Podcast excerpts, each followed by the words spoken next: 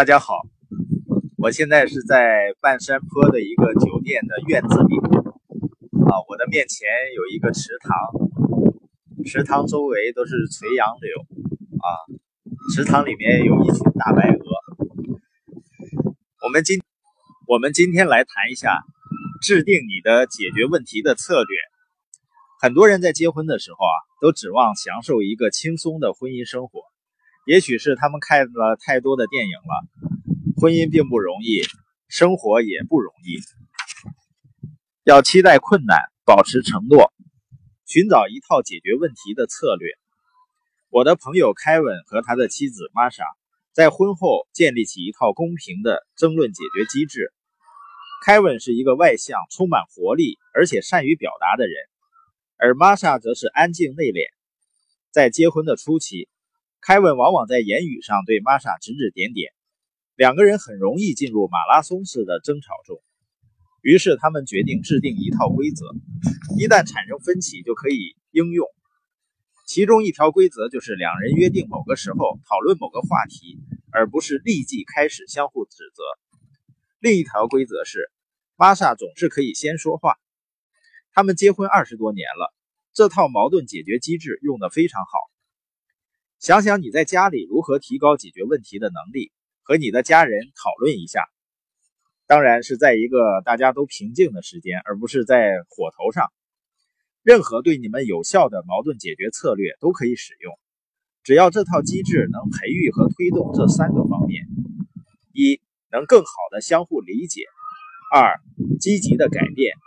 三更好的人际关系，你有把家庭放在最重要的位置的要求是一回事儿，但是在现实生活中实践它是另外一回事了。我发现呢，获得陌生人和同事的认可，往往要比获得最了解你的人的尊敬要容易得多。所以我努力约束自己，每天都努力去赢得那些与我最亲近的人的关爱和尊敬。很多年前。当有令人兴奋的事情发生，或者我听到什么有趣儿的消息，我一般都会跟同事和朋友分享。当我回到家，我已经没有热情把同样的故事向妻子重复一遍。之后，我特意把这些话题留起来，直到回到家先跟妻子分享。这样的话，玛格丽特就不会总是听残羹冷炙了。我发现，把家庭摆放在最重要的位置的最好办法。就是把自己一部分最好的精力和注意力交给他们。如果你决定改善你的家庭生活，你要尝试这样去做：先把你的家庭生活放进你的日程表。我发现稍微不注意的话，就很容易让工作占据了自己所有的时间。在我做出决定把家庭作为优先次序之前，我并没有为家庭留出应有的时间。我想很多热爱事业的人都会出现这样的情况。有些人有着一些很耗费时间的兴趣和爱好。如果你不为你的时间设立界限，你的家庭往往最后只能得到你剩下的一点时间了。即使是现在，如果我不注意，也很容易被工作占满了日程表。为了克服这个情况，我把家庭生活先放进日程表里。我抽出若干星期用于家庭度假。我安排时间和玛格丽特一同去看电影或表演，或者只是简单的共度时光。我把一部分时间用来陪孙子孙女。当我的子女还小的时候，我抽出时间陪他们打球、观看他们的演奏会或者其他活动。有人曾经说过，当你陪伴家人的时候，就不要老想着工作；同样，在工作的时候，也不要想着应该陪伴家人。这是一个很好的视角。如果你和你的家人能够算出并同意你应花多少时间陪伴家人，而且你也能保护好这些时间，你就能掌握这个思维模式。第二，创造并保持家庭的传统。我希望你能做个试验，把纸上写下你从孩子的时候长大到成人离开家庭之前收到的所有圣诞和生日礼物，需要多少时间都可以。但你能记住多少礼物呢？可能有些礼物确实给你留下深刻的印象，但是你很可能像大多数人一样，要回忆起所有的礼物可不容易。现在再做另外一个实验，列出这期间你和家人共度的假期，同样的需要多少时间都可以。我打赌，如果你每年都安排一次家庭度假，你记住假期肯定要比记住礼物要多。为什么呢？因为让家人快乐的因素并不是收到东西，而是共度的时光。所以我如此推荐要建立家庭传统。传统可以给家庭留一份共享的记忆，以及一种强烈的身份认同。家庭传统能帮助一个人自我定义，同时也让他更好地认识自己的家庭。想想你希望如何庆祝假期，如何庆祝重要的事情。首先，根据你的价值观来进行规划。如果你儿时有一些你觉得有意思的庆祝方式，也可以加进去。如果你结婚了，把你配偶的传统也加进去。如果你想的话，可以混合文化和传统，还要照顾到子女的兴趣。赋予你的家庭传统一些意义，让他们成为你特有的传统。第三，抽出时间和家人共度。有一段时间，家庭的时髦词是高质量的时间。事实上，如果没有数量，就谈不上质量。就像精神病学家尼克里说的那样，时间就跟氧气一样，为了满足生存需要，有着一个最低的标准。同样。要建立起温暖和关爱的人际关系，也需要一定数量和质量的时间作为基础。大多数单亲父亲往往忙于工作，而大部分双亲家庭的父母也都需要上班，因此我们必须特意抽出时间跟家人共处。当我子女还小的时候，约有六年时间，我放弃了打高尔夫球的爱好，以抽出更多时间陪伴他们。玛格丽特和我经常特别花心思。安排时间和家人共同参与一些活动，比如重要的活动，我们共同庆祝生日、球赛、独奏会等等重要的活动。特别的需要，你不能等到家庭成员出现危机时才考虑到他们的需要。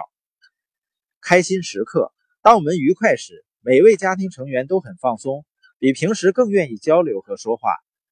一对一的时间，没有任何比得上一对一相处。更让对方知道你的关心，因为这时你是全神贯注的。思考一下，你如何能抽出时间和家人共度呢？首先，必须保证婚姻的健康。婚姻是维系家庭的基础，婚姻为家庭关系定下基调。孩子从父母身上学到最多的人际关系就是婚姻。所以，前美国圣母大学校长西奥多·考斯伯格断言。父亲可以为子女做的最重要的事情，就是爱他们的母亲。婚姻不是轻易维系的，有这么一种说法：一个成功的婚姻是从一个危机走向另一个危机，同时伴随着承诺的累加。婚姻的核心是承诺，它是让你度过难关的要素。仅仅靠感觉来判断婚姻的健康状况，最后注定会分手。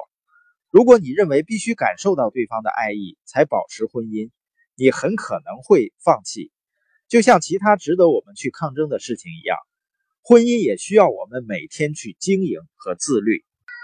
心理学家威廉·詹姆斯说过：“任何人从出生到死亡，都有一种渴望被赏识的强烈需要。如果一个人在家里得不到肯定和赏识，大多数情况下，他在社会上也得不到需要的肯定，因为。”这个世界是不会满足你的这个需求的。你能为你的配偶和子女做的最有意义的事情之一，就是努力去了解他们、爱他们，因为他们才是你真正拥有的。我之前讲过制定解决矛盾的策略的重要性，它如此重要。每个家庭都会有矛盾，但并非每个家庭都能完满的解决它们。家庭对于问题的处理方式，或者是增进感情。或者造成破坏，尽快和有效的化解矛盾，能治疗创伤。忽略矛盾，你会发现自己印证了小说家斯科特的判断：家家庭争吵是件痛苦的事情，它没有任何规则可循，不像疼痛或者伤口可以消除或治愈。家庭矛盾更像皮肤上的裂口，因为没有足够的原料而难以治愈。跟你的家庭成员沟通并关心他们并不容易，这通常需要牺牲。你是否想过，为了家庭，你愿意放弃什么？当然，在面对家里发生火灾，而你的孩子又在屋内的情况下，你几乎肯定愿意献出自己的生命。你肯定会义无反顾地冲进屋里救他们。不过，如果不是如此戏剧化的情形呢？比如说，你是否考虑为家庭而放弃自己梦寐以求的工作？卡伦修斯就是认真思考一番，最后发现自己对这个问题的答案是肯定的。凯伦修斯曾被称为美国最有权力的女性。美国商业周刊指出，休斯成为了白家庭争吵是件痛苦的事情。他没有任何规则可循，不像伤痛可以消除或愈合，家庭矛盾更像是皮肤上的裂口，因为没有足够的原料而难以治愈。事情完全不应该是这样的。